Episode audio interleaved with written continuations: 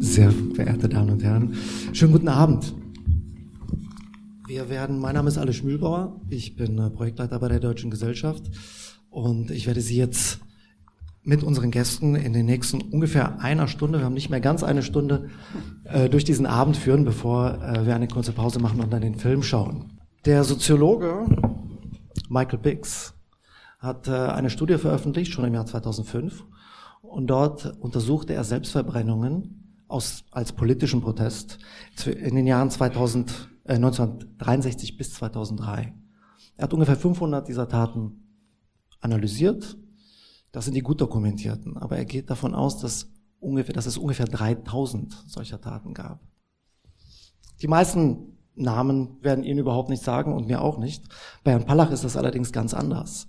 Er ist in der tschechischen Geschichte und auch in der europäischen Geschichte hatte seinen Platz. Ähm, bei 2005 gab es äh, die in, in Tschechien, die, ich glaube, es war eine Fernsehsendung, der berühmteste Tscheche, und äh, dort war er auf Platz 45, noch vor Bohumil Hrabal und äh, vor Milan Kundera sogar. Hat mich sehr überrascht. Wir wollen heute mit unseren Gästen ein, ähm, mal einen Ausblick wagen, ein bisschen. Ähm, wir wollen schauen, warum ist das so? Warum ist gerade Jan Palach so bekannt überall? Was kann uns seine Tat, warum war seine Tat 89 auch für die Proteste wichtig und was kann sie uns vielleicht heute sagen? Wir haben dazu drei Gäste eingeladen. So, das kann ich nicht auswendig, das äh, müsste ich dann doch lesen. Okay. Ich fange an mit Frau Dr. Sabine Stach in der Mitte. Äh, Dr. Sabine Stach ist Kulturwissenschaftlerin und Bohemistin. Äh, sie ist seit 2015 am DHI, also am Deutschen Historischen Institut in Warschau.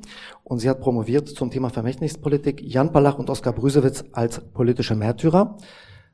Für die, die das interessiert, das ist auch erschienen im Wallstein Verlag, wird, glaube ich, dieses Jahr in der tschechischen Übersetzung auch äh, erscheinen. Gibt es leider noch nicht, aber es wird erscheinen.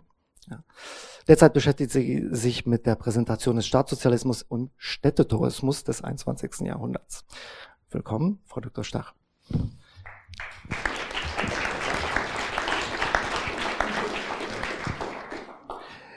Neben mir setzt äh, Peter Brot, nach der Emigration seiner Familie aus Prag im Jahr 1969, das war allerdings im Sommer 69, äh, wenn ich das richtig äh, in Erinnerung habe, studierte er in München, London und ähm, Cambridge. Politikwissenschaft, osteuropäische Geschichte und Journalistik. Er war äh, später als Redakteur für die BBC in London, für Radio Free Europe in München und ab, 99, ab 1990 in Prag als Korrespondent für beide Sender. Fenner war mehrere Jahre lang Redakteur der Süddeutschen Zeitung in München und ihr Korrespondent in Prag. Willkommen, Herr Brot.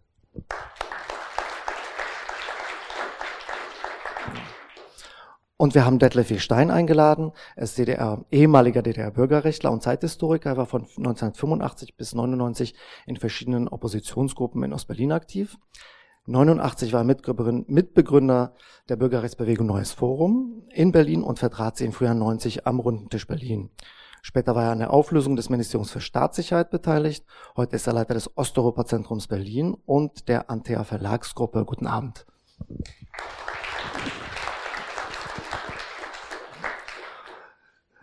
Wir möchten anfangen äh, mit einer kleinen Zeitreise ins Spätjahr 68. Äh, Herr Brot war als einziger in der Gruppe damals in Prag und ähm, wir möchten uns einfach, äh, wir möchten einfach ein bisschen die, die Atmosphäre damals äh, nochmal uns hineinversetzen. Herr Brot, die sowjetischen Truppen und die Truppen des Warschauer Paktes äh, haben den Prager Frühling mehr oder weniger niedergeschlagen. Sie waren damals 17 Jahre, gingen aufs Gymnasium. Ähm, wie sah Ihr Alltag aus? Wie haben Sie, wie haben Sie die Stimmung in der Bevölkerung damals wahrgenommen? Äh, das beantworte ich gleich nur eine kurze persönliche Bemerkung. Äh, manche von Ihnen äh, werden sich wundern, was ich da am Kopf habe. Und ich muss dazu sagen, ich bin in, ich habe ein dermatologisches Problem und werde behandelt. Und das ist das Resultat. Also ich hoffe, das wird Sie nicht ablenken von den Ausführungen, die ich zu meiner Jugendzeit mache, wo ich noch gesund und stark und ein junger Hüpfer war in Prag am Gymnasium, wie gesagt, im zweiten Jahrgang des äh, Prager Gymnasiums an, äh, an, dem, an der Lettner Anhöhe.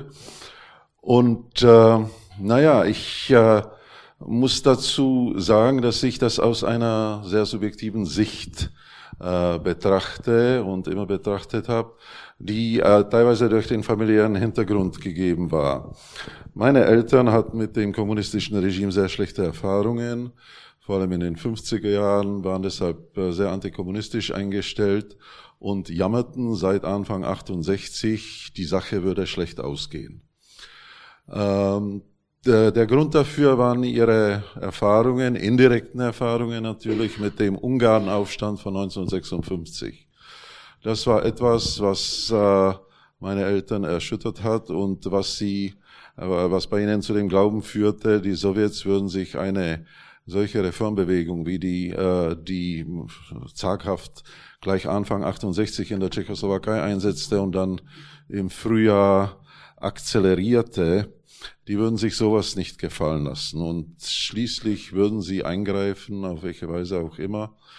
Und äh, so saßen wir eines Tages im Mai 68 rund um den Tisch in unserem Wohnzimmer und mein kommunistischer Cousin war dabei, ein Cousin zweiten Grades, mit dem wir aber sehr gut äh, befreundet waren und mit der nach wie vor lebt. Er ist jetzt 90.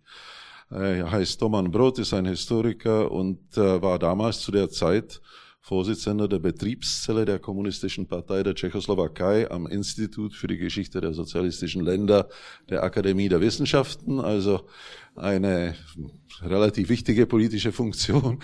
Und wir diskutierten äh, die Ereignisse in der Tschechoslowakei. Und meine Eltern äh, fingen wieder an, die alte Leier, es würde, würde alles so ausgehen wie in Budapest. Und ich widersprach mit dem Eifer und Optimismus meiner 17, meiner damals 16 Jahre noch, habe ich gesagt, aber was, was könnte schon passieren? Und die Eltern sagten, na ja, die Russen werden einmarschieren, was glaubst du? Und ich sagte, ach, doch, nein, doch, das könnten sie sich nicht äh, erlauben, was würde die, die Weltöffentlichkeit dazu sagen? Und da sagte mein kommunistischer Cousin, warte nur, die Bolschewiki werden es dir zeigen. Und er hatte recht. Äh, er bezahlte dafür auch später dadurch, dass er natürlich seine Karriere als Historiker nicht fortsetzen konnte.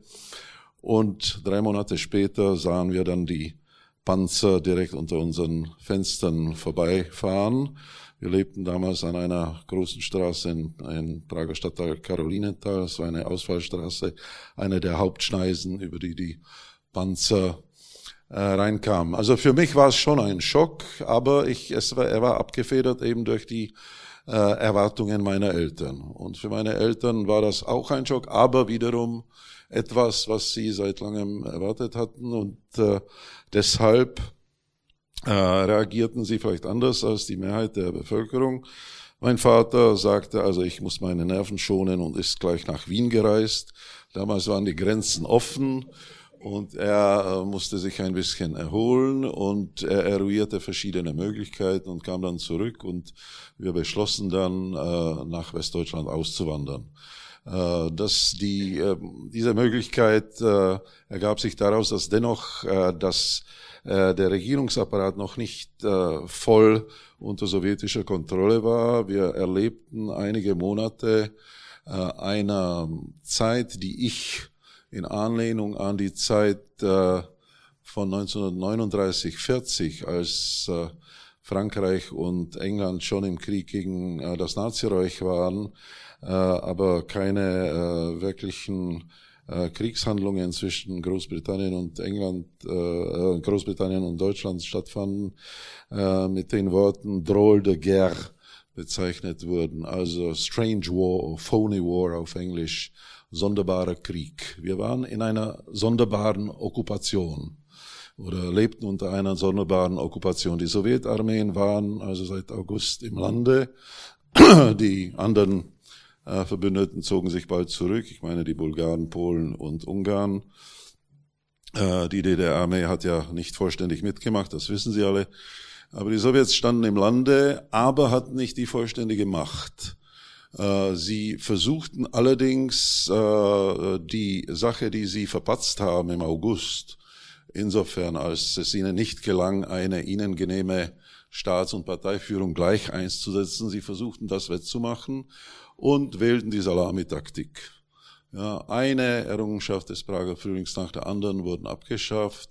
Die Reformer wurden aus der Staats- und Parteiführung verdrängt und so weiter. Das war auch die Zeit, die sehr bestimmend war für Jan Palach und für seine geistige Entwicklung, denn äh, er erhoffte sich, äh, ähnlich wie andere, viele andere Leute, vor allem junge Leute, dass der Geist von August 68, als die Nation oder die beiden Nationen, die Tschechen und Slowaken, relativ einig äh, gegenüber den äh, Okkupanten handelten äh, und alle einer Meinung waren, das könne nicht der Normalzustand sein, die äh, ausländischen Armeen müssten aus dem Lande weg, die äh, Reformbewegung sollte fortgesetzt werden.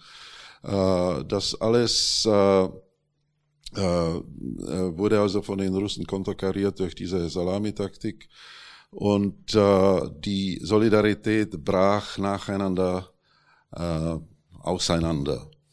Äh, wir erlebten zum Beispiel, wie das tschechoslowakische Parlament im Oktober dem sogenannten Vertrag über die ständige äh, zeitweilige Stationierung von sowjetischen Truppen im Lande zustimmte, mit vier ehrenvollen Ausnahmen von vier Abgeordneten, die sich das nicht gefallen ließen.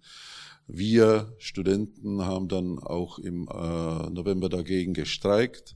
Dieser Streik an den Hoch- und Mittelschulen war äh, für mich ein großes Erlebnis und für Balach auch, weil das ein, ein eins der letzten Beispiele für das Aufbäumen des Volkswillens gegen die Okkupation war. Ähm, am Ende des Jahres musste der, eine, der, eine der Galionsfiguren der Reformer, Josef Smirkowski, abtreten.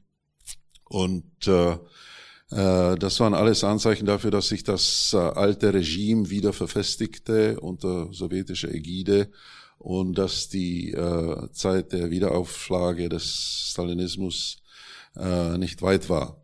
Aber es gab noch gewisse äh, Umstände oder Organisationsmöglichkeiten, die es uns zum Beispiel erlaubten, einen Auswanderungsantrag zu stellen und meine Eltern warteten also ab, bis ich das Schuljahr äh, im Sommer 69 beenden würde und wollten dann mit mir raus äh, äh, in die Bundesrepublik nach Bayern, wo, wohin wir schließlich auch im Juli 69 zogen. Also sie, ich blieb bis zum Sommer 69 unter diesen Umständen im Lande und habe eben, eben deshalb aus diesem äh, aus dieser äh, Warte die Entwicklung verfolgt und war natürlich auch niedergeschlagen, aber für mich gab es einen Weg heraus, das wusste ich. Ja, wir hatten also Anzeichen dafür, dass wir die Auswanderungsbewilligung bekommen würden, und ich war nicht so verzweifelt wie viele Menschen, die für die es klar war, dass sie jetzt unter dem neuen Regime im Lande bleiben müssten, altneuen Regime, und zu denen gehörte Jan Palach. Aber Jan Palach wollte das nicht äh, irgendwie äh, tatenlos äh, hinnehmen und äh, hat mit vielen äh, Studenten gesprochen darüber, was man denn tun könnte. Zunächst hielt sich zum Beispiel die Hoffnung, dass äh, die Studenten einen, äh, eine besondere Beziehung mit den Industriearbeitern eingehen könnten. Es gab äh, Verhandlungen zwischen Organisationen äh, in den Betrieben und dem Hochschulverband. Aber das alles äh, verlief sich sozusagen, verlief im Sande und Anfang 69 war die Lage tatsächlich schon äh, sehr verzweifelt. Und das war äh, die Lage, in der Jan Palach etwas äh, der Welt zeigen wollte von dem Lebenswillen und von dem Widerstandswillen des äh, tschechischen und slowakischen Volkes. Entschuldigung. Sie haben eben gesagt, äh, Sie hatten einen Weg raus. Die meisten hatten das nicht. Aber das Regime hat ja einen Weg aufgezeigt, so langsam durch diese Salamitaktik, nämlich Rückzug ins Private und das ähm, Resignation. Das wollte Jan Palach nicht. Er spielte mit anderen Möglichkeiten. Er hatte zum Beispiel, das wissen wir heute, er hatte eine Pistole ähm, und überlegte, ob er damit äh, irgendwas anstellen konnte. Damit ist daraus ist dann nichts geworden. Er wollte den mit anderen Studenten, ich glaube, einen Radiosender besetzen. Auch daraus ist nichts geworden, ist dann zu dieser sehr radikalen Tat äh, geschritten und ähm, hat sich selbst verbrannt. Die, die Reaktionen waren, waren, waren überwältigend. Also es ist, ähm, ich glaube, der Botschafter hat es eben gesagt, 10.000 Menschen kamen zum Begräbnis. Es gab schon vorher Selbstverbrennung, zum Beispiel in Polen, als Reaktion gegen äh, den Einmarsch der, der Truppen in die CSSR. Aber gerade bei, in, bei Jan Palach ist die Reaktion so ähm, so groß und so viele Menschen fühlen sich angesprochen. Frau Stach, Sie haben sich genau damit in Ihrem Buch und in Ihrer Promotion beschäftigt. Was ist denn Ihre These? Warum ist es gerade bei Palach, äh, ist die Reaktion so breit und warum spricht gerade er so viele Menschen an? Ja, darauf gibt's, glaube ich, ähm, ganz verschiedene Arten zu antworten, ganz verschiedene Gründe und ich würde ähm, einfach versuchen, ein paar zu nennen. Also das erste ist, glaube ich, ähm, dass er einfach äh, bekannt wurde. Sie haben das schon gesagt, äh, es gab bereits im September äh, äh, Richard Schiewitz, der hat sich in Warschau selbst verbrannt und einer der Gründe war eben auch äh, der Protest dagegen, dass die die Polen, also das Land äh, von Giwiec, teil mitgenommen, äh, mitgemacht hat, teilgenommen hat an der Invasion.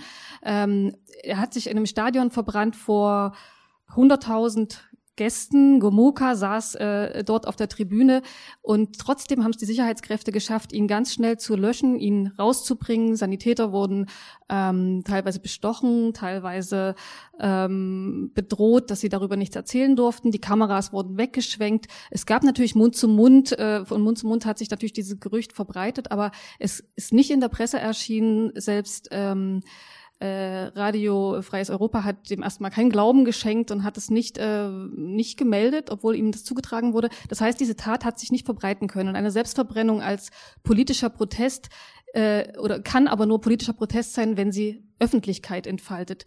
Die, ähm, ich weiß nicht, ob wir darüber noch sprechen werden. Die Form ist bekannt geworden 63, als sich buddhistische Mönche verbrannt haben. Und die, äh, diese Bilder sind um die Welt gegangen. Die haben das ganz ähm, ja ganz sorgfältig geplant, dass dort Kameras stehen, dass, dass das bekannt wird. Und das ist sozusagen das Wichtige äh, einer Selbstverbrennung als politischen Protest, dass es bekannt wird. Und äh, im Falle Palachs äh, ist es das eben geworden, im Gegensatz zu, äh, zu dem polnischen Fall. Unter anderem, weil er einen sehr prominenten Ort gewählt hat. Er ist also auf den Wenzelsplatz in Prag gegangen, ein historischer Ort, der ähm, an dem an dem viele wichtige Begebenheiten sich abgespielt haben äh, vor dem Nationalmuseum, vor dem Wenzelsdenkmal, also ein, ein wichtiger Ort für die Nation. Äh, er hat äh, einen Abschiedsbrief oder einen Brief geschrieben äh, mit Forderungen, die er stellt. Die hat er vorher geschickt an drei Leute und einen Brief hat er bei sich getragen äh, in seiner Tasche. Und ähm, also soweit hat er dafür Sorge getragen, dass es auch bekannt wird also die waren schon frankiert eingeworfen, als er sich ähm, angezündet hat. Und es kam tatsächlich ein äh, Journalist vorbei, der sofort nach der Tat, noch bevor die Polizei eintraf, äh, aus der Tasche den Brief ähm, genommen hat und vor allen Dingen auch seinen Studentenausweis. Und dieser Journalist, äh, Václav Peksa heißt er, der hat das Passbild abfotografiert. Und so ist nämlich gleich, äh, ich glaube am nächsten Tag oder zwei Tage später schon auch das Bild von Palach erschienen und war im Umlauf und ließ sich auch nicht mehr stoppen. Und äh, so konnte das sozusagen schnell sich sowohl in der Tschechoslowakei als eben auch weltweit verbreiten. Also das erste, die Öffentlichkeit. Und das zweite, da werden wir vielleicht noch drauf zurückkommen, äh, ist, glaube ich, auch die Tatsache, dass Palach so unbekannt war, dass Palach vorher ähm, keinerlei, er war nicht umstritten wie, wie andere auch Nachfolger. Also er hat kein, keine, hatte keine Gegner, keine Gegnerschaft. Er war sozusagen ein, ähm, ja, ein weißes, unbeschriebenes Blatt und äh, deswegen eine sehr gute Projektionsfläche und ein sehr gutes, ähm, äh, ja, ein, konnte ein Symbol werden, an das man anknüpfen konnte. Also deswegen vielleicht Palach so viel, ähm, andere von den vielen hundert anderen Selbstverbrennern äh, so wenig Resonanz. Seine Forderungen lesen sich heute eigentlich sehr äh, erstaunlich, äh, also er wollte erstaunlich wenig. Er hat nur gefordert, die Zensur sollte abgeschafft werden und ähm, diese, diese, diese Zeitung, der, äh, diese Okkupationszeitung Sprave sollte eingestellt werden. Damit hätte man doch wahrscheinlich gar nichts, gar nichts äh, gelöst an dem Problem. Wissen wir heute, warum er äh, warum er so wenig Forderungen gestellt hat? Oder können wir uns das, haben Sie da eine Idee? Also also ich würde sagen, so wenig ist das nicht, was er gefordert hat, äh, sondern das zeugt eigentlich von seiner Rationalität und von seiner strategischen Planung des Ganzen. Also Sie haben auch gesagt, er hat unterschiedliche Protestformen erwogen. Er war Teil der Studentenbewegung. Er hat sich beteiligt an dem von Ihnen genannten ähm, äh, Studentenstreik im November 68. Er hat dann versucht, den, äh, den äh, sozusagen Führer der Studentenbewegung dazu zu bringen, äh, dass er das Radio durch die Studenten besetzen lässt äh, und von dort dann zum Generalstreik aufgerufen wird. Darauf haben sich aber die Studenten nicht eingelassen. Sie haben den Vorschlag überhaupt nicht angenommen.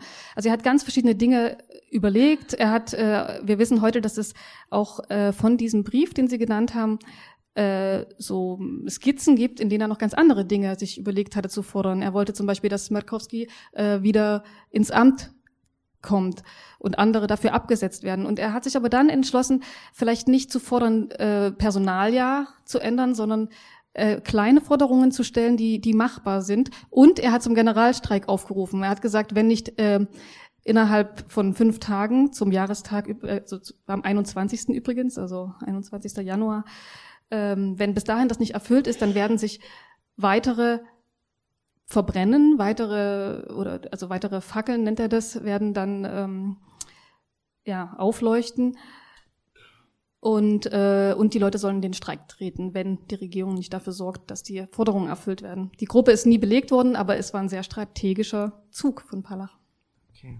Äh, Peter ja, Roth möchte genau dazu Ich will nur sagen, sagen, dass Sie natürlich recht haben, dass das aus heutiger Sicht vielleicht äh, alles als äh, etwas äh, kleindimensional erscheint, diese Förderungen. Aber man muss dazu sagen, dass die Forderung nach der Abschaffung der Zensur in einem kommunistischen Regime eine revolutionäre Forderung ist.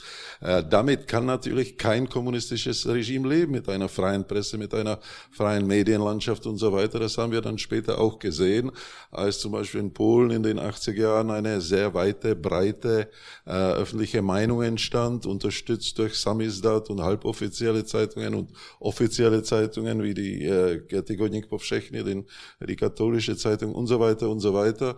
Also in seiner Zeit 69, als die sowjetischen Truppen dastanden und der, das kommunistische Macht, äh, das, äh, die, der, der kommunistische Machtapparat wieder im äh, Entstehen begriffen war oder erstarkte unter der sowjetischen Ägide, war die Forderung nach der Abschaffung der Zensur wirklich revolutionär. Wobei man sagen muss, dass damals die Zensur im Januar 1969 noch nicht vollständig wiederhergestellt war. Und das war eben auch der Unterschied zwischen Polen damals und äh, der Tschechoslowakei. In Polen konnte man den äh, Verbrennungsselbstmord von Richard Schiwiec vollständig unterdrücken oder die Kenntnis davon vollständig unterdrücken. Das kam nicht in die Medien. In der Tschechoslowakei war die Lage noch so, dass das Regime nicht stark genug war, um die Tat von Jan Palach irgendwie verschwinden zu lassen. Wir werden auf diesen Punkt noch zurückkommen. Wir haben zwar nicht viel Zeit, aber ich würde gerne auf den Punkt zurückkommen. Vorher aber einen äh, Sprung über die Grenze in den Norden, in die DDR wagen und äh, Detlef Stein fragen, Sie sind ähm, ich glaube, in den 80er Jahren politisch aktiv geworden. Können Sie sich noch erinnern, wann Sie vom Namen Jan Palach zum ersten Mal gehört haben und in welchem Zusammenhang? Ja, erstmal schönen guten Abend, meine Damen und Herren, hier in der tschechischen Botschaft. Wichtig ist mir heute Abend, bevor ich darauf antworte, auch demonstrativ äh, eine Rose hier vorne hinzustellen als Gedenken, zum Gedenken. Äh, ich glaube, das gehört so ein bisschen in die Erinnerungskultur, die wir auch pflegen sollten mit solchen Persönlichkeiten, dass man das auch öffentlich eben halt ein Stück weit äh, wirksam eben halt äh, so ein bisschen Szene setzt. Gut, aber jetzt äh, direkt zur Frage. Ja, Jan Pallach, natürlich äh, haben wir Mitte der 80er Jahre gekannt. Äh, die Situation, die beschrieben worden ist, die ist ja bekannt gewesen. Äh, natürlich über die Westmedien, die wir hier im Ostteil der Stadt ne, logischerweise täglich empfangen haben. Von daher ist die Situationsbeschreibung nicht zu wiederholen.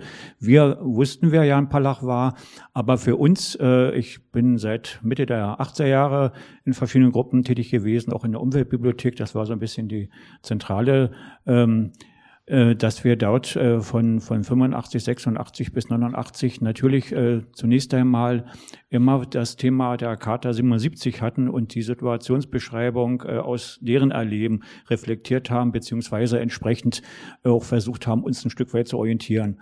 Die Situation ähm, die mit dem Prager Frühling im Zusammenhang stand, äh, wurde entsprechend auch in den verschiedensten Samistaten äh, öffentlich gemacht, in ganz kleinen Auflagen. Wer das nicht weiß, bei uns in Ost-Berlin oder Ostdeutschland, muss man ja dann sagen, gab es eben Tatsache einige Dutzend äh, Samistat-Blätter von Anfang der 80er Jahre an äh, bis äh, zum Ende, bis zum Zusammenbruch, also zum bis zur friedlichen Revolution. Die hatten allerdings eben halt eine Auflage von 150 bis äh, die Umweltblätter hier aus der Zionsgemeinde vielleicht 600, 800 Stück im Höchstfall, hatten also, wenn man so will, auch nur eine begrenzte Erreichbarkeit, aber wichtig, die wurden wirklich damals ja von Hand zu Hand weitergereicht und wichtig ist, auch gerade bei der Initiative Frieden und Menschenrechte. Ich habe hier auch ein paar Originale mitgebracht aus meinem Privatarchiv. Die sind ja demzufolge auch schon äh, über 30, 35 Jahre alt. Ähm, da kann man wunderbar eigentlich nachlesen, dass die äh, dass die Situation, die es gab in der Tschechoslowakei mit dem Einmarsch, die, der ganze, das ganze Themenfeld Prager Frühling immer wieder aufgegriffen worden ist und natürlich auch äh, die Situation äh, wiederum charakterisiert, die sich mit der Charta 77 verbinden lässt und wiederum bei uns äh, einen gewissen Einfluss hatte. Wobei eins gleich vorneweg zu sagen ist, direkte Kontakte, wie man so schön manchmal denn auch in wissenschaftlichen Beiträgen eben halt äh, hört von Leuten, die nie dabei gewesen waren, die dort einfach nur äh, sicherlich äh, an den verschiedensten Quellen äh, sich so äh, entsprechend zusammen äh, gesucht haben. Äh, die direkten Kontakte waren also äußerst wenig gewesen zwischen der Opposition äh, DDR und Opposition äh, Tschechoslowakei. Es gab einige Dinge, die äh, gerade im Süden der Republik, also DDR meine ich jetzt, äh, gelaufen sind von, von vier, vielleicht von zehn, zwölf Leuten. Aber meine Damen und Herren, wir sprechen von einer Einwohnerzahl von 16,5 Millionen, die wir ja hatten in der DDR. Und äh, die Reflexion von ein Dutzend Leuten, die sich äh, mit den tschechoslowakischen Themen beschäftigt haben oder da vielleicht sogar mal äh, Mitte, Ende der 80er Jahre ein Treffen hatten, äh, waren also doch, äh, sage ich mal, vom Aktionsradius doch äh, sehr eng. Warum war das so? Kurze Nachfrage. Naja, es sind ja zwei Dinge äh, ganz wichtig. Einmal, viele Bürgerrechtler in den 80er Jahren, äh, die aktiv waren, ist egal in welcher Stadt, wurden natürlich belegt mit Ausreisesperren. Ja, also man durfte dann einfach als DDR-Bürger selbst in die Bruderstaaten, also die sogenannten Bruderstaaten, nicht mehr reisen. Äh, das war schon mal ein Problem. Das zweite Problem ist natürlich das Problem mit der Sprache. Also nicht jeder spricht Polnisch oder Tschechisch und äh, umgekehrt äh, vielleicht eher Deutsch, ja, ist richtig, aber ähm, es gab, das muss man einfach sagen, viel zu wenig engagierte, aktive Leute in der Bürgerrechtsbewegung, und zwar bis zum Ende der DDR, die sich mit Osteuropa beschäftigt haben. Ausnahmen bestätigen die Regel. Dadurch, dass ich also selbst auch in den Umweltblättern geschrieben habe zu bestimmten Themen Osteuropas, weiß ich äh, so etwa, äh, wer was äh, damals gedacht oder geschrieben hat und wer aktiv war. Es sind einzelne Personen, die sozusagen regional und lokal gewirkt haben, und dasselbe gilt auch in der Reflexion, was äh, Sabistat-Produktion anbetraf. Okay, wir haben eben gehört äh, von Frau Stach, dass der Ort und die ganze Symbolik sehr wichtig sind. Aber das appelliert ja in erster Linie an Tschechen, vielleicht Slowaken, weil das Nationaltheater, der Platz, ähm, da kann man geschichtlich anknüpfen. Aber die Tat ist ja auch, Palach ist ja auch international bekannt und auch in der DDR wirkte das ja die, die Tat. Ähm, was für eine, was für eine Rolle spielten Selbstverbrennungen von Brüsewitz und von Pallach zum Beispiel für die, für die Arbeit der Opposition? Ja, also äh, da muss man auch wieder einschränken, dass diese Tat von Brusewitz natürlich insbesondere bei den Gruppen, die äh, unter dem Dach der evangelischen Kirche gearbeitet haben, natürlich äh, stets äh, präsent war. Und dass man da auch sicherlich Bezugspunkte hatte. Da gab es auch übrigens eine kleine Ausstellung in den 80er Jahren zu dieser Tat von Brusewitz. Äh, 76 war das Genau. Ähm, und ähm, da ist Jan Pallach als Person Tatsache ein Stück weit in den Hintergrund geraten, wenn man das mal so im Vergleich sehen darf. Ähm, Brüsewitz war eine Symbolfigur, natürlich, weil er damit ein Zeichen gesetzt hat, bis hierher und nicht weiter. Ich stehe äh, mit der Bibel sozusagen ähm, und äh, also sozusagen in, in, in erster Reihe und äh, werde mich nicht von äh, entsprechenden Aktionen äh, der kommunistischen Partei beeindrucken lassen, also bei uns die SED halt. Und damit hat er natürlich äh, damals in Zeitz und äh, vor allem in dieser Region doch wirklich ein starkes Zeichen gesetzt und das ging immer wieder auch bei evangelischen äh, Kirchenveranstaltungen in, über die Jahre ähm, doch das Beispiel voran, dass, dass Brüsewitz eben halt aufgestanden war und eben halt sich selbst geopfert hat. Ich glaube schon, aber bitte nicht vergessen, alle diese Dinge sind eben halt unter dem Kirchenschiff gelaufen, unter der evangelischen Kirche zumeist. Und äh, auch dort äh, war nicht jeder DDR-Bürger äh, stetig zu Gast oder hat da äh, regelmäßig die Gottesdienste besucht. Das heißt also auch hier, der Aktionsradius war sehr, sehr beschränkt. Und vielleicht noch mal so eine allgemeine äh, Situationsbeschreibung zum Schluss äh, in dieser Richtung. Ähm, man sagt, ich bin ja selber Historiker, aber äh, Leute, die sich auch mit der, mit der DDR-Geschichte beschäftigen, die sagen eben halt, äh, es waren 3000 bis 5000 Leute in der Opposition in den 80er Jahren, in den 80er Jahren. Und wir haben 16,5 Millionen, vielleicht 17 Millionen Einwohner gehabt. Nur damit Sie mal so einen Vergleich eben halt hören. Also ziemlich beschränkter Einfluss generell auf die Gesellschaft. Das war natürlich bei dem Thema Prager Frühling überhaupt nicht, aber kommen wir vielleicht noch zu, äh, die Beschreibung, äh, der Kommunisten dort äh, mit Dubček an der Spitze einen ganz anderen Sozialismus auf die Beine zu stellen und da so ein bisschen äh, den Spiegel selbst äh, äh den anderen vorzuhalten. Ich habe jetzt ein paar Mal, wir haben ein paar Mal zu oft gesagt, da kommen wir noch zu, ich schaue auf die Uhr, das äh, wird ein bisschen schwierig, glaube ich. Ähm, das Gedenken an, an Jan Palach war in der GSSR ähm, offiziell bis 89 nicht möglich. Dennoch gilt äh, die sogenannte Palach-Woche äh, im Januar 1989 als der Auftakt oder die, die das Vorspiel zur, zur samtenen Revolution. Da liegt, das legt ja eine Interpretation nahe, dass er quasi doch Erfolg hatte, indem er wollte ja die Menschen auf, aufwühlen, sie sollten eben nicht in Passivität äh, verharren. Und eine mögliche Interpretation ist, dass das halt eben 20 Jahre gedauert hat. Äh, Peter Brot, würden Sie da mitgehen? Ja, ich würde da mitgehen, aber äh, ich würde mitgehen, aber äh, was ich betonen muss, ist, dass äh, seine Tat und der Name äh, die ganze Zeit in der Bevölkerung bekannt waren. Äh, die äh, Versuche der äh, Medien unter der unter dem sogenannten normalisierten Regime nach 69 alle Erinnerungen an Palach auszulöschen, sogar sein Grab äh, zu verlegen und so weiter, damit man äh, keine Gedenkveranstaltungen dort äh, machen konnte, waren erfolglos, weil äh, unter anderem die Tschechoslowakei offen, äh, nicht offen, aber ein, ein äh, Zielgebiet von ausländischen Sendungen war, vor allem der Rundfunkstationen, die damals in, aus dem Westen in tschechischer und slowakischer Sprache sendeten. Äh, ich war bei zwei dieser Sender selbst tätig in den 80er Jahren, bei der BBC und beim Radio Freies Europa, von London aus und von München aus.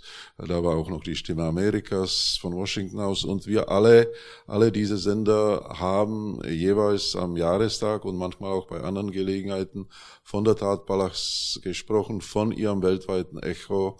Und äh, deshalb war das Bewusstsein von seiner Tat da auch unter Leuten, die inzwischen herangewachsen waren. Und das waren auch die, eigentlich die treibenden Elemente der Ereignisse vom Januar 69. Also wiederum junge Leute, die zur Zeit von äh, Palachs Tat vielleicht äh, 15 Jahre alt waren und äh, dabei wohl, äh, also da von der Tat selbst keine eigenen Erinnerungen hatten, die aber durch ihre Eltern äh, unterrichtet wurden und die von den äh, ausländischen Sendern äh, auch die äh, Grundtatsachen wussten. Und äh, selbst 20 Jahre übte diese Tat eine solche symbolische Kraft aus, dass dann die Opposition im Januar 69 zum 20. Jahrestag eben zum ersten Mal wirklich so massiv in den Straßen auftrat. Vielleicht gab es auch eine gewisse Ermutigung durch die Zaghaftigkeit äh, des damals bestehenden kommunistischen Regimes gegeben, das halt unter Einfluss der Perestroika und der Glasnost in der Sowjetunion gewisse kleine Zugeständnisse machte. machte. Äh, ich erinnere daran, dass am 10. Äh, Dezember 1988, äh, also äh, einen Monat vor der sogenannten Palach-Woche, an, an, an dem Tag, der weltweit als Tag der Menschenrechte gefeiert wird, es eine kleine Demonstration, erlaubte Demonstration gab in Prag-Žižkov.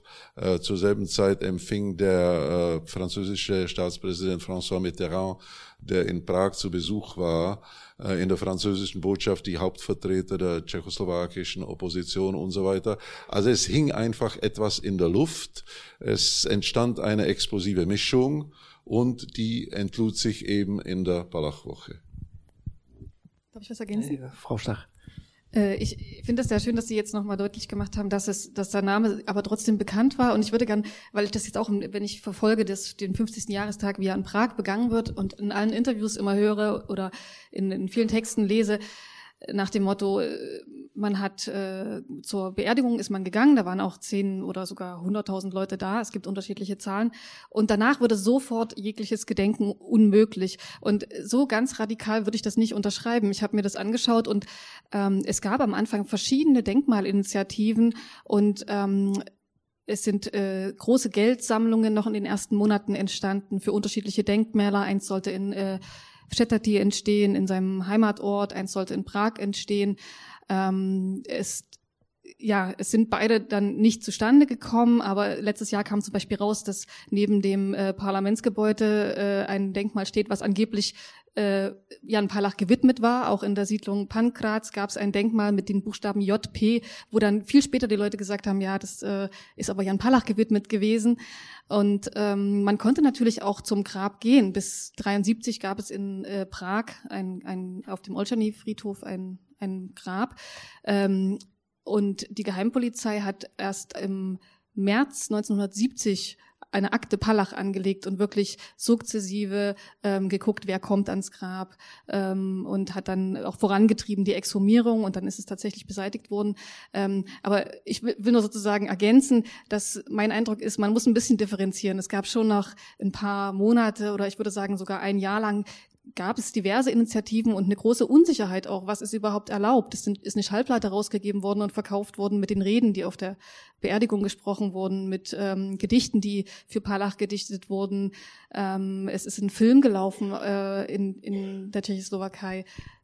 Sie haben ein wichtiges Thema angesprochen, nämlich äh, das Gedenken und dass das Gedenken sich auch geändert hat. Würden Sie sagen, dass wir heute, dass heute Palach anders gedacht wird äh, als äh, noch in den 70er Jahren und in den 80er Jahren? Gab es da eine Entwicklung?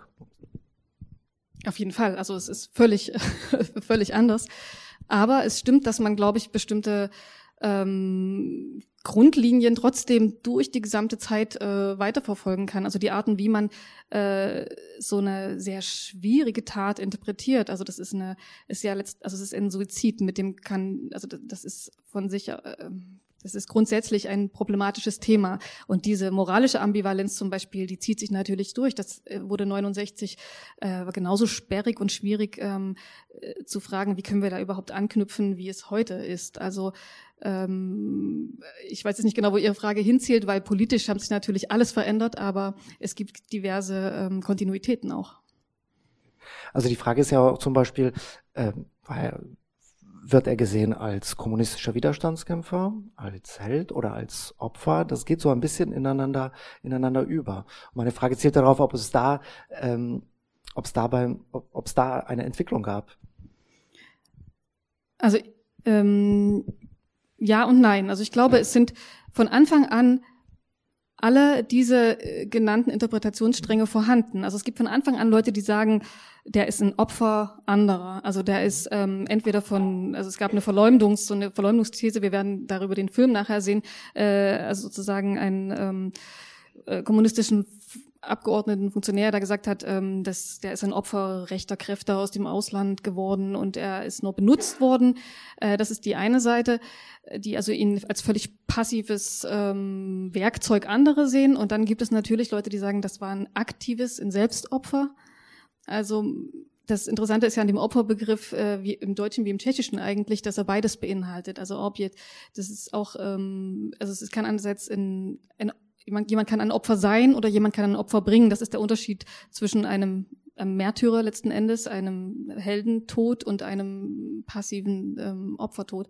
Und ähm, genau, und so gab es eben von Anfang an auch Leute, die gesagt haben, das war ein Opfer für die Nation. Und das ist, glaube ich, der, der Konsens, den wir bis heute bei denen finden, die mit dieser Tat etwas anfangen können, die, die bringen es vor allen Dingen mit der Nation in Verbindung. Wir finden heute die ähm, einer Interpretation, auf die sich die meisten einigen können, dass es ein Tod für die Freiheit war. Aber das ist natürlich, kann man, kann man mit allem Möglichen füllen. Und äh, letzten Endes gibt es ähm, von ganz links bis ganz rechts ähm, gibt es Leute, die sich auf das Vermächtnis von Palach berufen und darüber habe ich im Prinzip dieses Buch geschrieben. Äh, das ist das Interessante, weil er kein, kein politisches Zeugnis in dem Sinne hinterlassen hat, können alle daran anknüpfen. Gut. Ich schaue schon wieder die Uhr an. Ich habe das Gefühl, wir kratzen nach wie vor an der Oberfläche, aber äh, wir müssen ein bisschen äh, äh, schauen, dass wir, wir haben gerade das Jahr 89 haben wir jetzt sehr kurz nur behandelt, aber wir wollen ja noch ins Jahr 2019. Aber vielleicht können wir dabei ähm, bei der Aussage von Frau Stache ähm, ansetzen. Was kann uns das, was kann uns Palachstat heute sagen?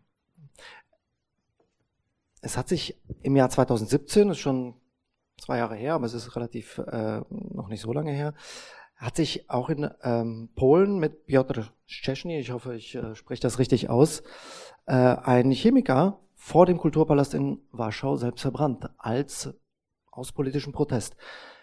Ich glaube nicht, also ich weiß nicht, wie viele von Ihnen diesen Namen und diese Tat kennen, aber ich äh, würde einfach mal schätzen, dass das nicht so, nicht so viele sind. Wie ist das in der heutigen Zeit?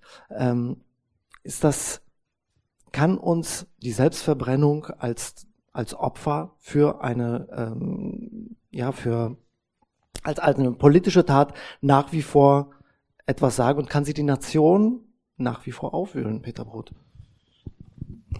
Also die Tat von Balach wühlt die Leute auf, ja, aber ich glaube nicht, dass Wiederholungstaten dieselbe Wirkung haben können. Wir hatten jetzt in äh, grotesker Weise in Prag in den letzten Tagen zwei Selbstverbrennungsversuche von Menschen, die wahrscheinlich äh, teilweise mental äh, nicht ganz äh, richtig im Kopf waren. Äh, das, das, also die Wiederholung ist immer wieder etwas, was äh, die ursprüngliche Tat irgendwie inflationiert sozusagen. Mhm. Äh, die Wiederholungstäter, die sehr ehrenvolle Motive hatten, in der Tschechoslowakei im Jahre 69. Es gab ja auch noch mehrere. Jan Seitz war der zweite. Die hatten auch nicht mehr dieselbe Wirkung. Es entsteht natürlich auch in der Allgemeinheit eine gewisse Müdigkeit und das Regime hat damit auch gut gespielt, nicht? Das hat den Leuten immer wieder gesagt, schaut, wir können nicht ständig in einer Ausnahmesituation leben. Wir müssen normale äh, Arbeitsbedingungen haben. Äh, das, was die äh, Studenten fordern, das, das sind ja ähm, äh, unberechtigte äh, Ansprüche. Wir müssen mit der Sowjetunion irgendwie zusammenleben. Sie ist die vorherrschende äh, Kraft in diesem Raum, sie ist die vorherrschende Kraft des Sozialismus und so weiter. Lasst diese Auflehnungen auf, kommt zurück zur Normalität. Das hatte eine gewisse Wirkung in der, in der Bevölkerung. Also äh, so viel zu den Wiederholungstaten. Die Balachsche Tat hat, glaube ich, nach wie vor vor allem eine große symbolische Kraft. Man muss sie im Kontext der böhmischen oder der tschechischen Geschichte sehen. Äh, viele Leute sehen sie in der Nachfolge von, vom, äh, nicht vom äh, Selbstmord, sondern vom, äh, von der äh, Hinrichtung äh, von Johann Huss, äh, also beim, auf dem äh, Konstanzer Konzil von 1415. Das ist die große Tradition, die große nationale, das große nationale Narrativ, das eben Palach als einen äh, Menschen sieht, der ähnlich wie Johann Huss vor allem für die Wahrheit einstand der es nicht mit seinem Gewissen vertragen konnte, dass man die Wahrheit wegwischt und dass man sie verbirgt und dass man sie unterdrückt und die bis zum Äußersten ging. Die, sie wussten, dass sie ihr Leben opfern, aber sie konnten nicht anders. Und das ist die große moralische Wirkung. Die Zeitumstände verschwinden meiner Meinung nach mit der Zeit irgendwie. Wir wissen heute auch nicht ganz genau, was, da, was sich da in Konstanz 1415 abgespielt hat. Und äh, was die Forderungen von Jan Palach anbelangt, über die wir kurz, kurz gesprochen haben, äh, was die anbelangt, dann das spielt heute auch keine große Rolle mehr. Auch wenn er in seinen schriftlichen Äußerungen relativ äh, limitierte Forderungen aufstellte, die sich auf die Meinungsfreiheit bezogen, wird die Tat heute vor allem als ein Protest des geschundenen menschlichen Wesens gegenüber der Unfreiheit und gegenüber der, Bes der Besatzung des Vaterlandes durch fremde Mächte gesehen.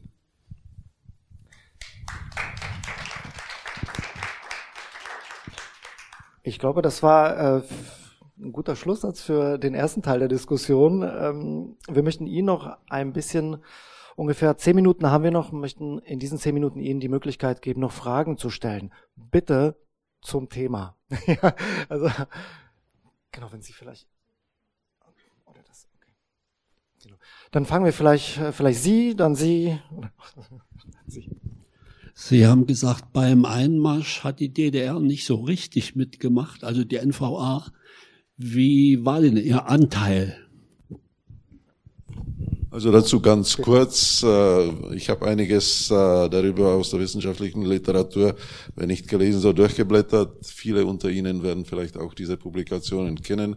Äh, die DDR sollte ursprünglich an dem militärischen Einmarsch teilnehmen, aber wurde dann doch von den Sowjets zurückgepfiffen sozusagen.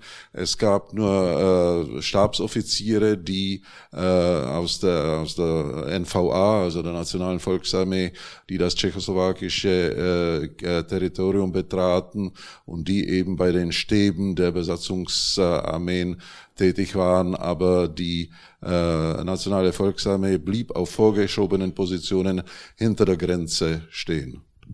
Dazu Detlef Stein noch? Ja, das ist soweit korrekt. Allerdings äh, Tatsache war das so, zwei Dutzend äh, Offiziere waren in Prag als Nachrichtensoldaten, als äh, sozusagen Vorabgruppe, die sich da eben postiert haben auf dem Flughafen und dort entsprechend äh, ihre Arbeit, äh, die sie dort verrichten mussten, dann auch äh, getan haben.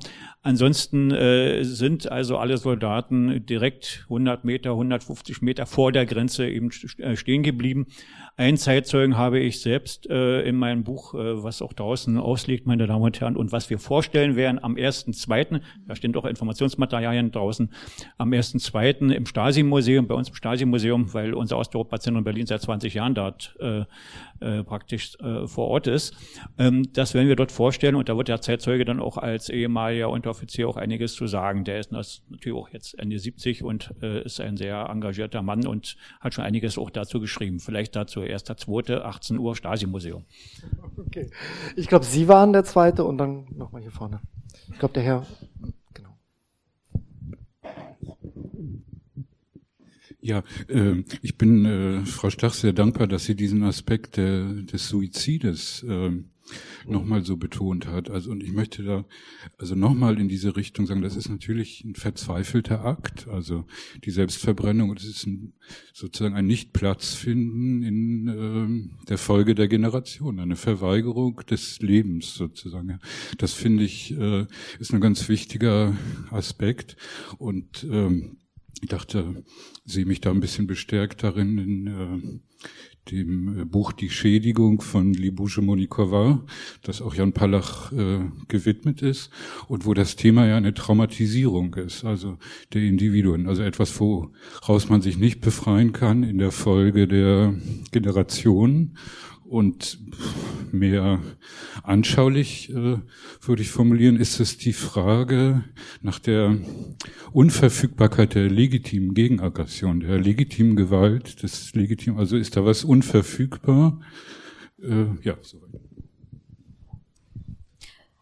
Kann ich kurz was dazu sagen? Natürlich. Also ich finde das auch einen ganz wichtigen Moment, weil das das ganze also wenn man ihn einfach als Held verehrt und sagt, äh, das war eine heldenhafte Tat, so einfach, äh, ich finde es schwierig, das so zu benennen, denn es ist eben ähm, es gibt in der Presse, in der Journalistik zum Beispiel in Ethos, ähm, dass man nicht zu viel über Selbstmorde berichten darf, weil sonst Nachfolgetaten geschehen, der sogenannte Werter-Effekt. Und ich meine, in Prag sind jetzt zum Beispiel in den letzten Tagen zwei ähm, solche Selbstverbrennungsversuche ähm, haben stattgefunden. Ich weiß gar nicht, ob der ähm, wie, die Situation ist, wie es diesen Männern geht, unabhängig davon, was die Gründe waren. Ähm, das ist das eine. Und das andere, was ich äh, auch wichtig finde, ist, wenn man es als Protesttat trotz allem ähm, akzeptiert, als politischen Protest, äh, dann hat es, glaube ich, noch die, die Bedeutung, dass es ähm, ja nicht nur, also dass es dass es sich einschreibt in die, in die Geschichte der, des gewaltfreien Widerstandes und den auf die Spitze treibt, indem man Gewalt gegen sich selbst anwendet. Und das finde ich ein interessantes Motiv gerade im tschechischen Kontext, wo ja diese Idee auch des gewaltfreien Widerstandes so eine starke Tradition hat. Also wir alle kennen diese Bilder vom Einmarsch äh, im August 68 von Menschen, die äh, vor den Panzern stehen. Es gibt aus Bratislava dieses Bild, wo jemand sich den, so das, die, die, ich weiß gar nicht, das Hemd aufreißt und mit entblößtem Oberkörper äh, vor diesem Panzer steht. Und diese, dieser gewaltfreie Protest, der wird dort sozusagen umgekehrt in sein Gegenteil. Es gibt Interpretationen, die sagen, und hier wird aus dem Schwägchen tschechischen Widerstandsmoment wird hier, äh, das, das fehlt jetzt hier völlig. Also wir sind jetzt hier einer ganz neuen, ähm, einer ganz neuen Art des Widerstandes angelangt, der uns sprachlos macht. Und äh, in dem Zusammenhang wollte ich nur ganz kurz ergänzen, weil Sie vorhin gefragt haben nach dem nach der DDR und der Sicht auf Palach. Ich, mir ist nur im Gedächtnis geblieben, dass ich am Anfang meiner Dissertation Heiko Lietz getroffen habe, der äh, in der, eben auch in der Bürgerrechtsbewegung aktiv war als ähm, evangelischer Pfarrer. Und ich habe ihn danach gefragt und er hat gesagt, als er das gehört hat, da hatte er hat, ist er so erschrocken, weil er gedacht hat, da kommt was nahe, das ist eine, irgendwie eine ferne, eine asiatische Form des Protestes, die ist uns fremd, sowas gab es noch nie. Und da kommt was nahe, was, äh, was für eine, also was ihn so erschüttert hat, dass es jetzt jetzt da ist. Jetzt wird irgendwas anders. Jetzt ähm, können wir es nicht mehr greifen und nicht mehr damit umgehen. Und äh, das hat mich sehr beeindruckt.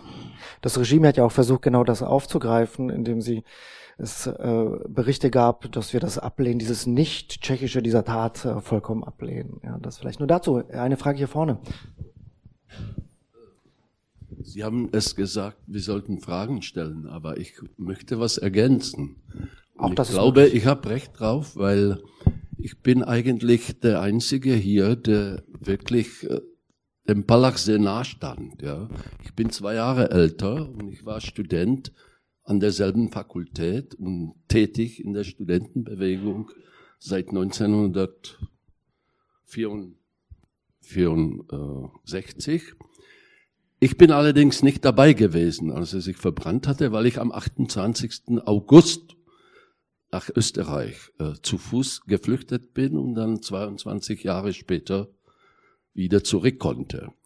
Aber ich kann mich an Palach Matt erinnern. Er hatte nie was gesagt. Er besuchte unsere Fakultät schon bevor er Student der philosophischen Fakultät war. Aber ich habe mit vielen Leuten gesprochen, die auch bei seinem Tod waren, wie Kavan, Halik und diese Leute. Und ich glaube, dass es ein Missverständnis gibt. Er hat sich nicht aus einer Verzweiflung äh, verbrannt. Er hatte ein ganz, er hatte ganz klare Vorstellungen und Forderungen gestellt. Er hat sich gegen die Normalisierung, die angefangen hat, verbrannt. Das kann man in dem Brief auch nachlesen. Und Palach ist sozusagen ein schlechtes Gewissen der tschechischen Nation, die sehr schnell aus diesen wunderbaren Monaten des Prager Frühlings zu diesem Regime von Husak der Normalisierung übergegangen ist. Deshalb ist das auch heute noch, also in der aktuellen Diskussion in den Sozialmedien, der Fall, dass es zwei Extreme gibt. Die einen sagen, der war einfach verrückt und sowas tut man nicht. Und die anderen die behaupten, ja, das war eine heroische Tat eines total verzweifelten Menschen und man stellt ihn sozusagen in diese Tradition von Jan Hus. Da ist etwas dran, weil diese Tradition ist gerade während des Prager Frühlings sehr lebendig geworden. Unser großer Philosoph des Prager Frühlings, Karel Kosik, hat eine Studie über Jan Hus geschrieben, wie er sozusagen Briefe in die Heimat und für die Freiheit schreibt. Aber ich glaube, dass diese ganze Normalisierung trotz der sowjetischen Besatzung nicht so sein musste. Und dass er sah, dass sehr schnell die Parteiführung natürlich sozusagen vergessen hatte, alles zu vergessen. Und ich glaube, natürlich war das unter dem Eindruck der russischen Besatzung, aber die Russen hatten noch nicht alles in der Hand. Ja, das ist, das ist auch klar. Und es gab auch vielleicht Hoffnung, dass man irgend sowas schafft wie nach 56 in Ungarn, wo Kadar kam und dann plötzlich sozusagen so eine Art äh, relativ liberale Bewältigung äh, stattfindet. Aber in der Tschechoslowakei kam die Normalisierung und nur acht Jahre später gab es diese große Anti-Karta-Bewegung und das war wirklich das Schlimmste, was passieren könnte, dass aus diesem wunderbaren Projekt, was Prager Frühling war, und ich war damals überhaupt nicht skeptisch. Ich habe auch gedacht, dass es eine Chance hat. Plötzlich diese, diese widerliche äh, Regime der Normalisierung, der de facto auch bis in die 80er Jahre angedauert hat, geworden ist. Und Balach wollte das verhindern. Das wollte ich nur sagen. Ja, vielen Dank für dieses, äh, für dieses sehr starke Statement. Ich glaube, da klingen auch viele Sachen an, die wir hier, die hier schon ähm, zur Rede kamen. Ähm, ich glaube, also ich, ich habe das Gefühl, wir fangen gerade erst an, über das Thema zu sprechen, aber wenn ich auf die Uhr schaue, ist es leider so, dass wir jetzt die Pause machen müssen. Es tut mir sehr leid. Ich hoffe, dass wir trotzdem unsere Gäste und auch die äh, Anmerkungen, die aus dem Publikum kamen, dass äh, Ihnen das dass äh, Ihnen das ein paar Anregungen gibt ähm, und äh, dass Sie noch hier bleiben. Wenn bitte eine kann ich noch. Ich äh, eine kann ich noch. Es waren Sie und ja, Sie. Sie da oben. Ähm, haben wir ein Mikro? Laufen Sie noch hoch oder können Sie laut sprechen? Ah, ich höre gerade, wir nehmen das auf, deswegen nehmen Sie bitte das Mikrofon. Also laut einem Brief, der äh, Palach geschrieben haben sollte und verschickt hat auf viele ähm, Politiker oder Leute öffentliche Leben, sollte eine illegale Widerspruchorganisation gegründet worden. Und diese Organisation hat aufgefordert, Leute zu Selbstverbrennungen, bis ihren Anforderungen nicht erfüllt würden was ist mit der Organisation, weil im Internet steht, dass das, äh, das war dann, dass die nicht existiert hat, aber tatsächlich, dass sich ein Monat später zum Beispiel der Jan Seitz äh, verbrannt hat oder zwei, drei Monate später in Jihla war, ähm, wie heißt der? Evgen Plotzek. Ja, genau. Ich kann mir nicht vorstellen, dass das so ist, wie äh, neben Ihnen der Herr sagte, dass das schwachsinnige Leute waren obwohl bei Plotzek war 2,9 äh, Promille in Blut. Ähm, was ist mit dieser Organisation? Hat die existiert oder nicht? Haben die die aufgefordert auf Selbstverbrennungen? Weiß das jemand? Ich glaube, Frau Stach wäre die. Äh möchte dazu was sagen? Oder also ich, ich kann nur sagen, was, ähm, was die historische Forschung dazu sagt. Man hat das lange überprüft und ist zum Schluss gekommen, dass es das höchstwahrscheinlich nicht gab. Und ähm, das Erste, was äh, 69 im Januar passiert ist, ist, dass die Polizei angefangen hat, umfassendste Forschungen dazu äh, anzustellen und äh, das war das Hauptaugenmerk am Anfang, diese Gruppe zu finden. Natürlich hat man, ist man dem erstmal nachgegangen und es ist nie bewiesen worden. Und ähm, Jan Seitz hat sich auf Palach berufen, aber hat nicht, also hat sich auch Fackel Nummer zwei genannt, aber er scheint nicht, äh, also hat ihn nicht persönlich gekannt, nach allem, was wir wissen. Und ähm, er hat sich explizit aber deshalb verbrannt, weil er sagt, äh, ob, also trotz dieser großen Erschütterung, dieser großen äh, Aufnahme seines, seiner Selbstverbrennung, sind wir jetzt wieder, fangen wir wieder an zu resignieren. Und er wollte das wiederbeleben, aber er scheint nicht Teil der Gruppe gewesen zu sein, die wird es nicht gegeben haben. Sehen Sie das auch so? Okay. Das ist übrigens auch ein Haupttopos im Film, den wir gerade sehen werden. Das ist der erste Teil von eines Dreiteilers, aber genau im ersten Teil wird das äh, ein Topos sein. Deswegen lade ich Sie hiermit nochmal ein. Vielen Dank. Ich danke meinen, äh, meinen unseren Gästen.